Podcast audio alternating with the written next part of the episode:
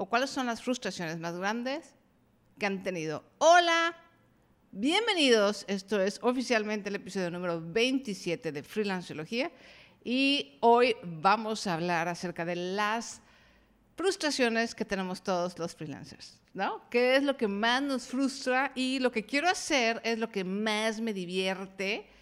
Hola, Nutriterapéutica. Lo que más me divierte es darle solución a esas frustraciones, que finalmente son problemas. Una frustración es algo que es un problema que nos causa como emoción frustración, ¿correcto? Muchas gracias por esos corazones. Gracias, Beatriz, que estás en YouTube. La gente que está en YouTube, por favor, eh, digan hola, ¿cómo están? La gente de, Facebook, muchísimas gracias. Gracias por esos corazones. Recuerden que en Facebook me pueden mandar estrellitas. Y las estrellitas hay que comprarlas con dinero. me pueden dejar su propina. Se me hace muy padre eso de las estrellitas. Muy bien. Ya perdí los comentarios de Facebook. Ok, chicos. Muy bien. Vamos a empezar. Acuérdense que freelanciología es donde hablamos de estrategias para vivir próspera y cómodamente trabajando por tu cuenta.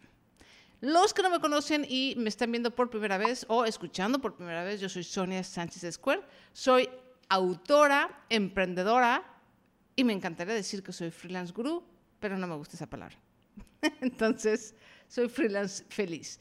Y bueno, les recuerdo que todos los episodios de este programa y podcast se graban en vivo a través de Facebook, YouTube e Instagram, todos con Blogilana. Ok, hoy vamos a hablar de estas frustraciones y vamos a empezar con Germán Monge, que me escribió en Facebook, me parece, que una de sus frustraciones es perder un cliente y que las ventas estén bajas. Eso, mi querido Germán, es un tema de todos los días. O sea, es el pan de cada día del emprendedor y del freelance. Eh, los clientes llegan, los clientes se van, ¿no? Es un poco como el ciclo de los amigos, ¿no? Que de repente tienes amigos muy queridos y de repente eran muy queridos y se fueron y se separaron y las cosas de la vida. Entonces, un poco con los clientes es así. Pero lo que puedes hacer, lo que podemos hacer para que los clientes no se vayan es tener una muy buena atención al cliente. Normalmente nos preocupamos más por el cliente que no nos conoce y tener nuevos clientes que por mantener a los clientes que tenemos.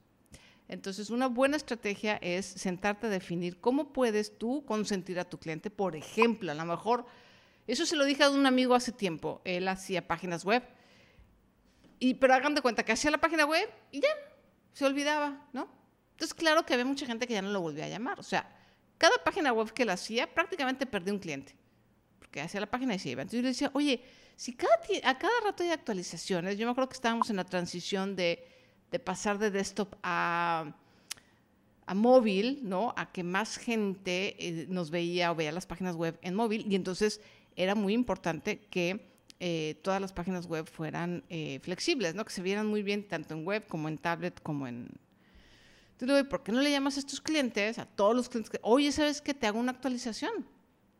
O, salió este nuevo eh, plugin para seguridad de tu sitio, quieres que te lo instale. O sea, tener servicios complementarios para que esos clientes regresen. Si ya se fueron, que regresen. Y si ya están ahí, dependiendo del tipo de servicio que des, sí implementar un sistema de atención al cliente. Eso es bien importante. O sea, ¿qué voy a hacer para que mi cliente esté contento desde que me compra, una vez que me compró y después cuando está usando el producto o el servicio. Y bueno, las bajas ventas depende muchísimo de muchas cosas, o sea, las razones por las cuales tienes bajas ventas depende de muchas cosas. Entonces tienes que hacer un análisis, todos tenemos que hacer un análisis, a ver, ¿por qué estoy teniendo bajas ventas? Y hacer una lista de todo, pueden ser desde factores externos, ¿no? que los niños están en la escuela, o los papás están muy gastados porque es regreso a clases, eh, o la gente está muy gastada porque es Navidad, eh, hay una recesión mundial, eh, la gente no está saliendo, todas esas son cosas externas, ¿no? O la gente ahorita no está comprando mi producto por y una serie de razones. Y así, empezar a hacer una investigación Obviamente ahorita estás como a ciegas, ¿no? Pero la idea es empezar a analizar, incluso eh, echarle encuestas a tus clientes, ¿no? De, oye, este, ¿qué está pasando? ¿Qué te gustaría comprar? Eh, digo, obviamente no le vas a preguntar así directo de, ¿por qué no me estás comprando a mí? Pero sí eh, hacer encuestas sutiles de cómo le hacemos para saber qué es lo que quieres, porque al final lo que queremos es hacerle sentir al cliente que nos importa, porque sí realmente nos importa, y que su información nos va a ayudar a nosotros a mejorar. Lolibel Negrín también en Facebook me preguntó, dice que una de sus frustraciones es la inestabilidad económica propia de los freelancers, porque claro que a veces tenemos muchos clientes y a veces no tenemos clientes. Eso también, amigos, es el pan de cada día. O sea, es frustrante, yo lo sé, y es... Uh, pero son las ventajas también de, o sea, es una desventaja, pero pues acuérdense que a cambio de eso tenemos eh, mucho más ingreso y el, el, cielo literalmente es el techo. Entonces, ¿cómo lidiar con la frustración de la inestabilidad económica? No se van a reír, pero es cierto, completamente cierto. Yo tengo de ser emprendedora y freelance más de 15 años, así es que les puedo, o sea, sé de lo que hablo. Ahorrar, amigos. Ahorrar, ahorrar, ahorrar. Ser nosotros nuestro propio sistema de rescate financiero. Porque claro que no importa qué tan bueno seas, qué tan exitoso seas, va a llegar un momento en el que vas a tener vacas flacas, los clientes van a escasear, el dinero no va a llegar con la misma frecuencia y vas a tener algunos tropezones inevitablemente. Entonces, ¿cómo nos defendemos de esa em, inestabilidad financiera? Es teniendo un colchón nosotros mismos. O sea, nos convertimos en nuestro propio sistema de rescate financiero. ¿Y, y cómo hacemos eso? Creo que ya lo había platicado en alguno de los podcasts, en, alguna, en algún episodio Básicamente, de cada ingreso que tú tengas vas a reservar un porcentaje para ese ahorro. No importa si entraron 10 pesos, 100 pesos, 1000 pesos, 100 mil pesos, un millón de pesos, siempre va a ser el mismo porcentaje. Entonces, si son 10%, bueno, pues cuando te toquen 10 pesos sí va a ser como que ni lo vas a sentir. Pero el día que entren 100 mil, ándale, ahí está el colchón grueso. ¿Ok? Muy importante ahorrar siempre. Si hay alguien no, nadie se puede dar el lujo de ser despilfarrador, pero si hay alguien que no puede darse el lujo de ser despilfarrador, es el freelance o el emprendedor. ¿Ok? Evanecer Pardo también me pregunta, en, me comenta en Facebook, dice, mi mayor frustración es no poder organizarme en las cuentas y en el tiempo. Y fíjense que el tiempo y las cuentas se organizan muy parecido. Para las dos necesitamos registrar, qué es lo que hacemos con el tiempo, qué es lo que hacemos con el dinero para saber qué está pasando.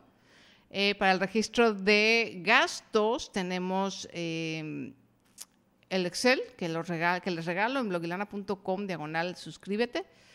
Y para el registro del tiempo hay varias aplicaciones. La que yo uso es Toggle, que también lo había dicho en alguno de mis podcasts.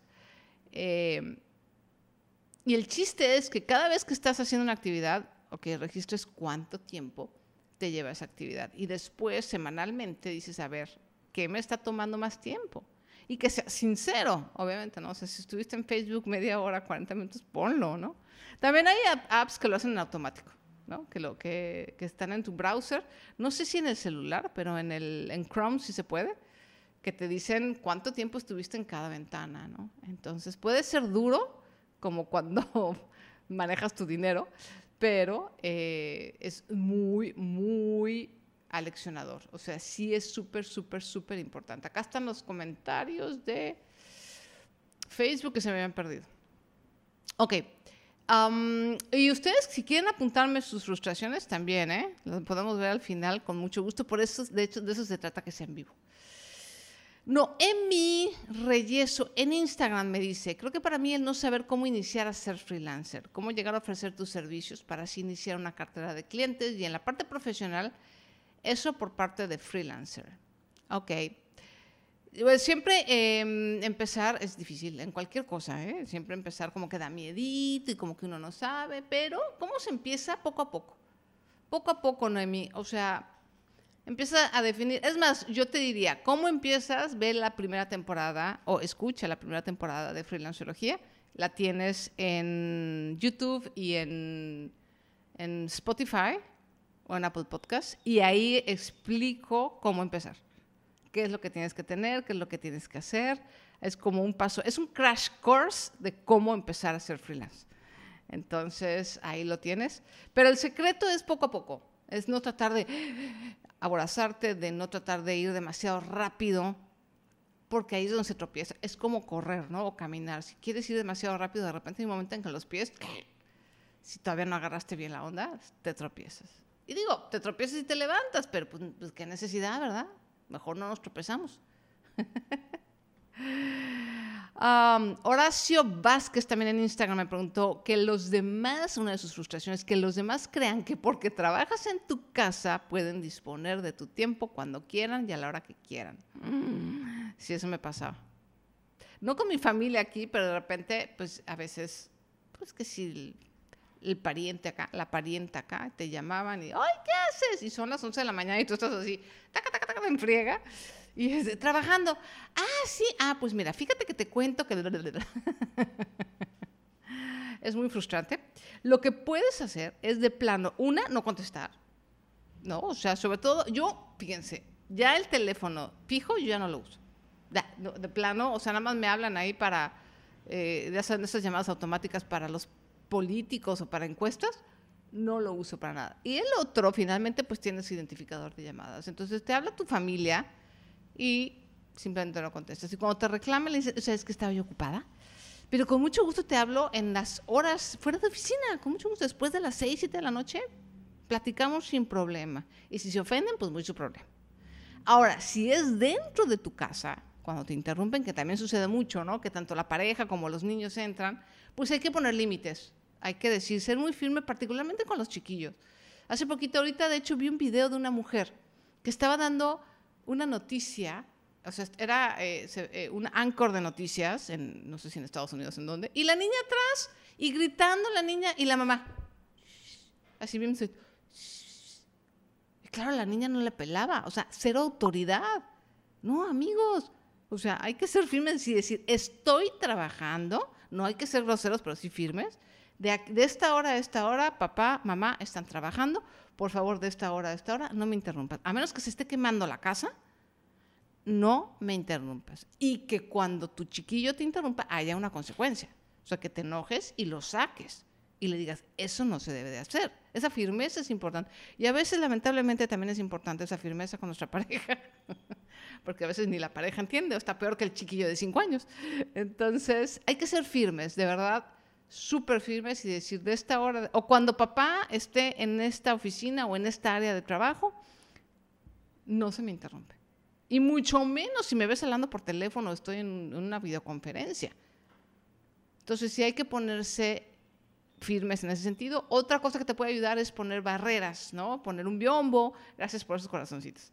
Em, poner un biombo, poner plantas, ¿no? Si no tienes un espacio, eh, un estudio especial para trabajar por tu cuenta y estás en tu casa, empezar a poner ese tipo como de bloqueos físicos que ayudan, además de que pueden hacer que tu espacio sea más bonito, llénalo de plantitas, hay unas plantitas así como que parecen palmeras que crecen bastante y se ven bien bonitas y así como que ves verde y le dices a tu familia, lo que esté detrás de esta barrera verde, no me interrumpan hasta que yo salga. Peri, Pierre Riquet. Dice, se me dificulta cobrar. Uy, bueno, eso es todo un tema. Eh, yo creo que vamos a hacer un podcast o posiblemente una serie de podcast de cómo cobrar especializado. ¿Les late? Pónganme en los comentarios. ¿Les late que haga una serie de podcasts especialmente dedicados a estrategias para cobrar? Me dice Beatriz, tu Excel es una maravilla. Llevo años los registros de ese primer semestre y wow, súper fácil de usar. Gracias, Beatriz. Y es completamente gratis. Ya están en Instagram diciéndome, sí, sí, claro. En Facebook y, YouTube no quieren, no quieren que hablemos de, cobrar. Acá han de saber mucho la cobrada. Entonces, Pieri, eso te lo contesto en una serie especializada. ¿Qué te parece? Cómo lidiar con eso, porque sí es todo un tema y necesitamos. ¿Y saben qué? De verdad debería de haber diplomado.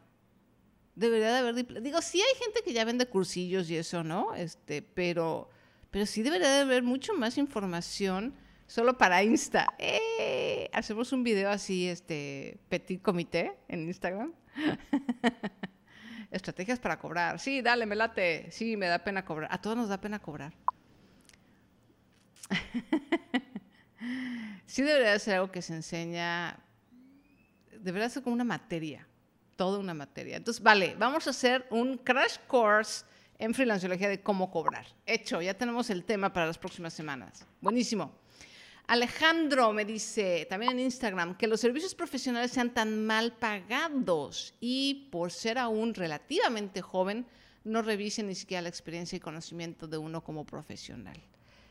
Sí, te entiendo perfectamente. Eh, son como dos problemas. Mira, para lo de la juventud, no te preocupes, no queda de otra más que un poco apechugar y seguir creciendo, porque pues la juventud es una enfermedad que se quita con la edad. Entonces no te preocupes, te vas a curar.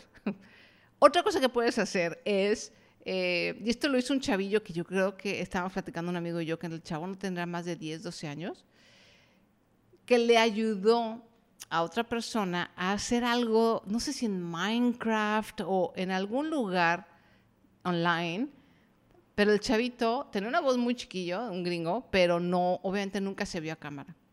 Y le ayudó perfecto y le cobró como 20 dólares. O sea, en 10 minutos el chavito de 10, 11 años, dice que no le da más de 12 años, se ganó 10 dólares, 20 dólares, perdón. Entonces, lo que puedes hacer es eso, es, dependiendo de tu trabajo, que no te vean, ¿no? Que no te vean, por lo menos en las, en las entrevistas iniciales, ahorita que estamos en la sana distancia y que todo es online, que ahorita no te vean, hasta que ya hayan visto tu portafolio, que ya hayan visto tus testimonios o que incluso eh, hayan platicado con algún cliente tuyo, ah, entonces sí. Ya que te, que te vean ahora sí tu carita y si estás muy joven, bueno, pues sí, sí estoy muy joven, pero mira, nada más ya, ya los enganchaste con tu portafolio, con tus testimonios. ¿no?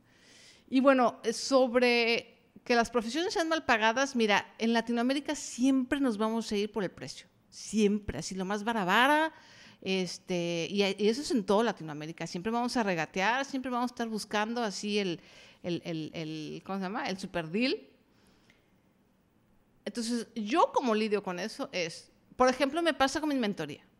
Mis mentorías, para el nivel de gastos mexicano, es caro. Para nivel mentoría en general, soy de las más baratas. Es curioso, es muy chistoso eso.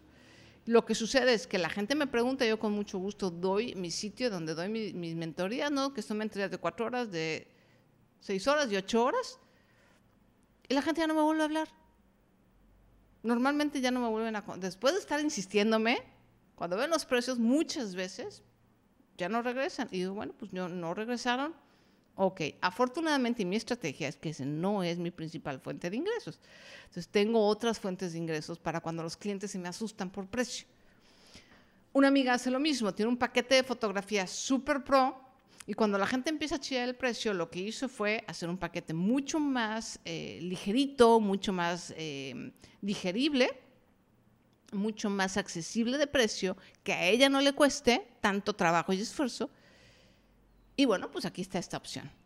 ¿no? O sea, siempre sí es importante que tengas una opción más barata. O sea, yo tengo una consultoría de 10 dólares en, en, una consultoría donde me puedes preguntar por, por, por, escrito y donde hay un montón de entrenamientos, pero ya si va a ser privado y yo te voy a hacer un mapa, yo te voy a hacer algo diseñado especialmente para ti, pues obviamente es más caro.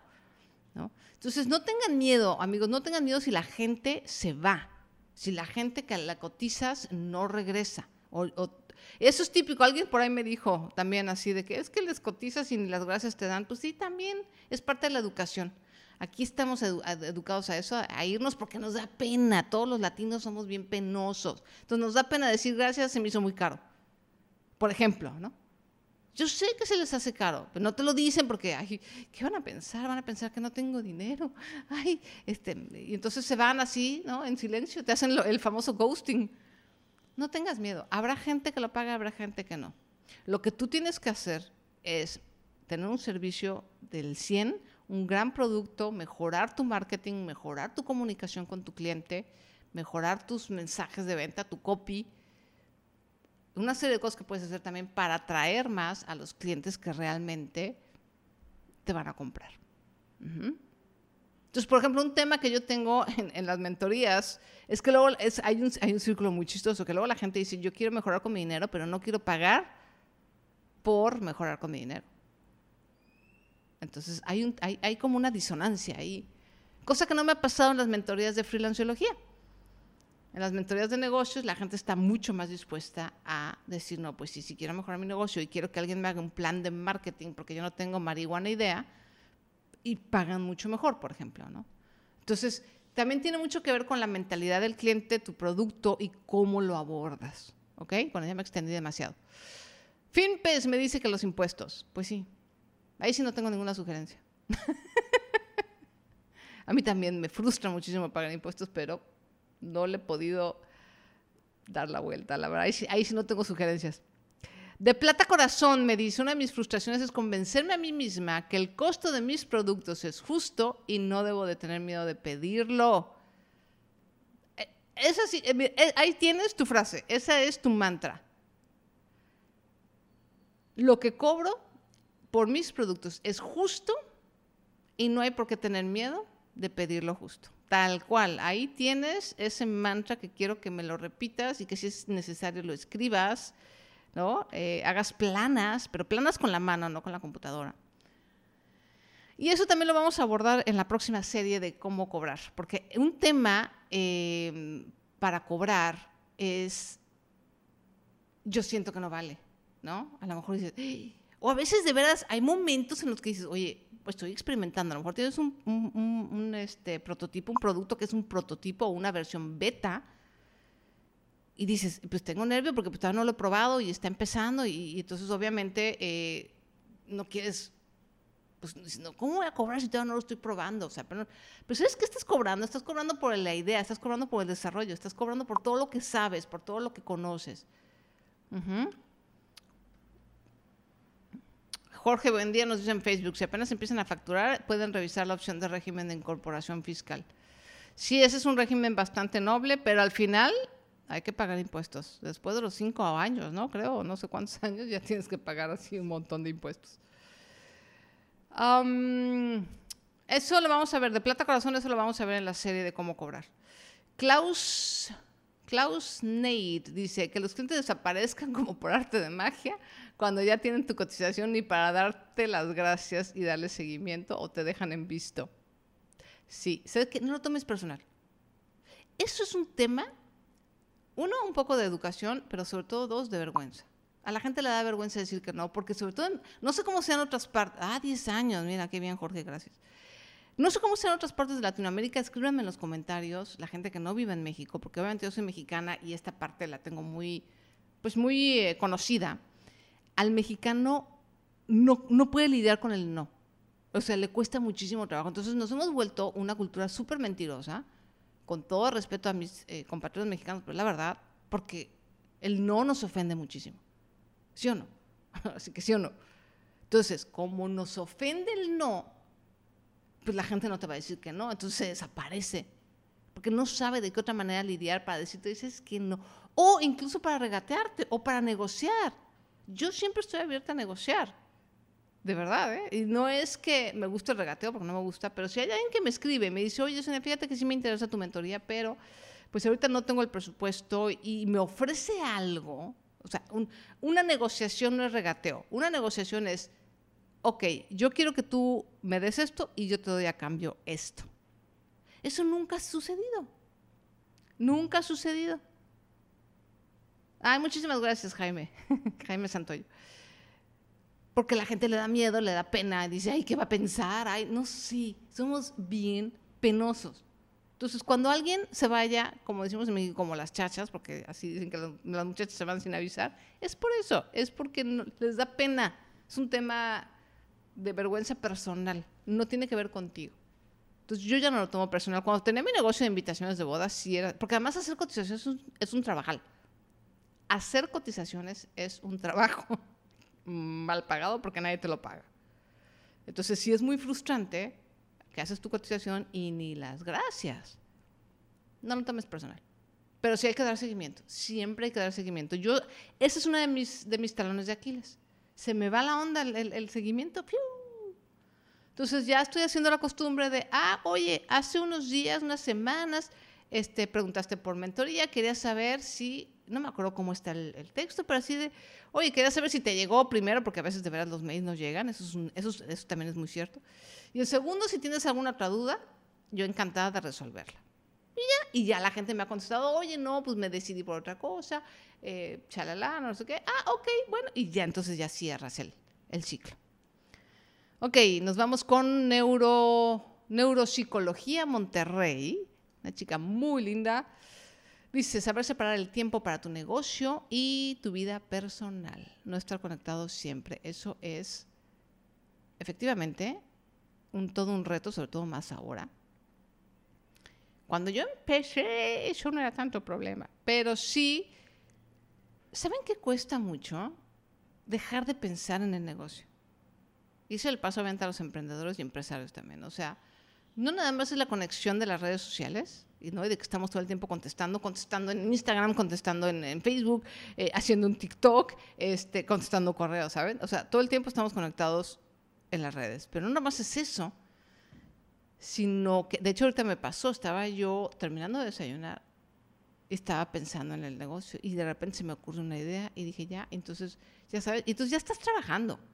O sea, tu, tu mente ya está trabajando. ¿Cómo lograr eso? ¿Cómo lograr desconectarte y descansar? Va otra vez la firmeza. Gracias, claves financieras. Así como somos firmes y debemos ser firmes con nuestros hijos y nuestra pareja, tenemos que ser firmes con nosotros mismos. Y decir, a ver, yo voy a trabajar en este horario y a partir del tal horario, a menos que tenga una junta con alguien importante o algo que no pueda aplazar o casos extraordinarios, yo salgo de trabajar.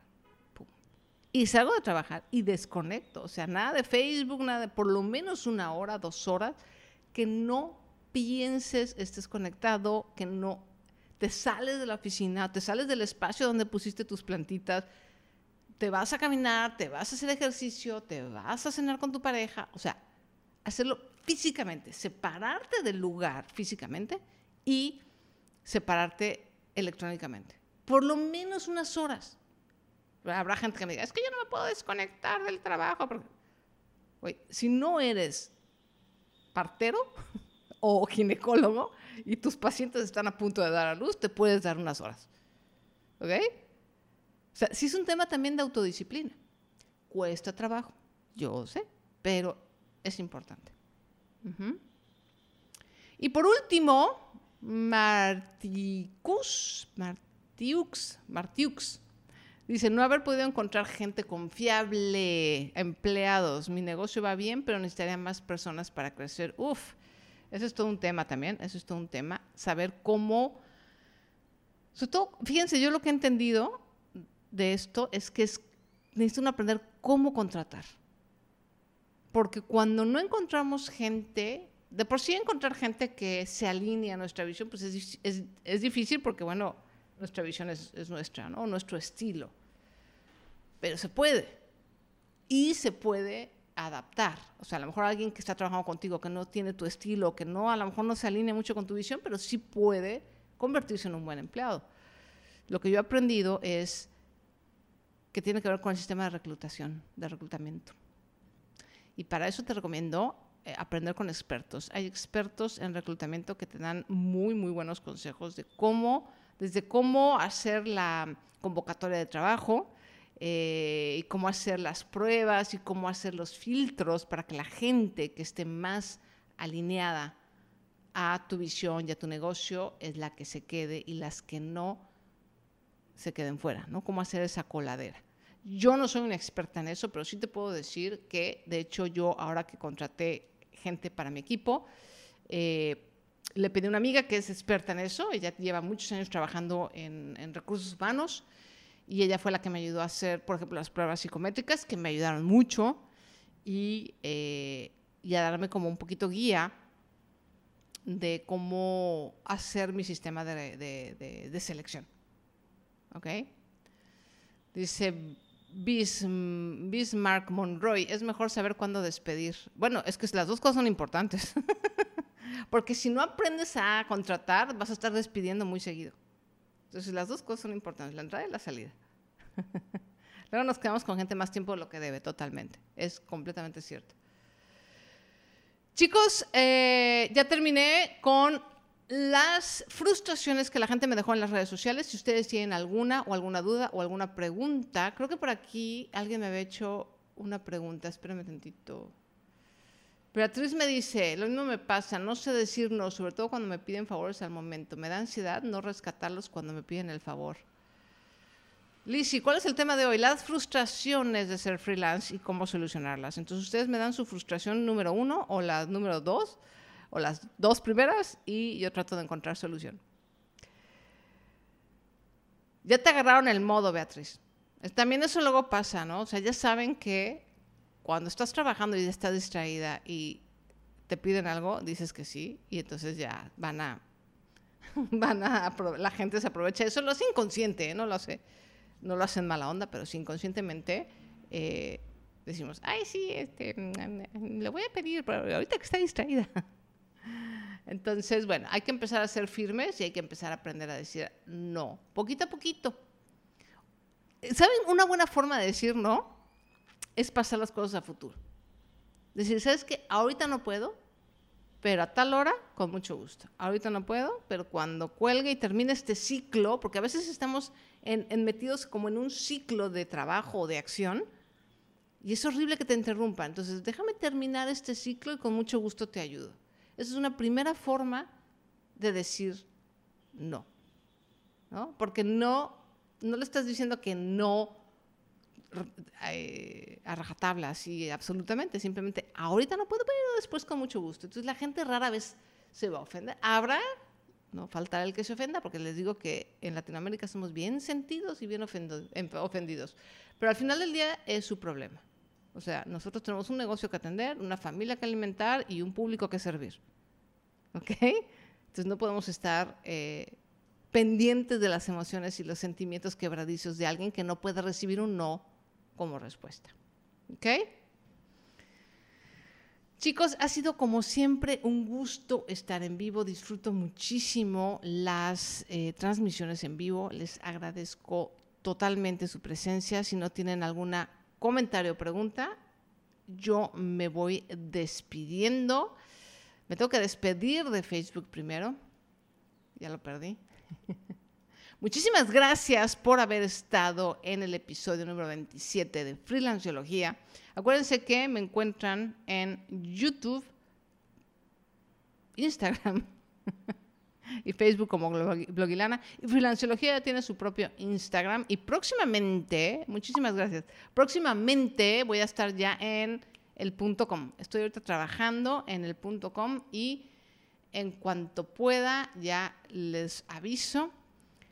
Muchísimas gracias y nos vemos la próxima semana. Espero, con suerte, espero la próxima semana, porque han habido semanas que luego no puedo. Bye.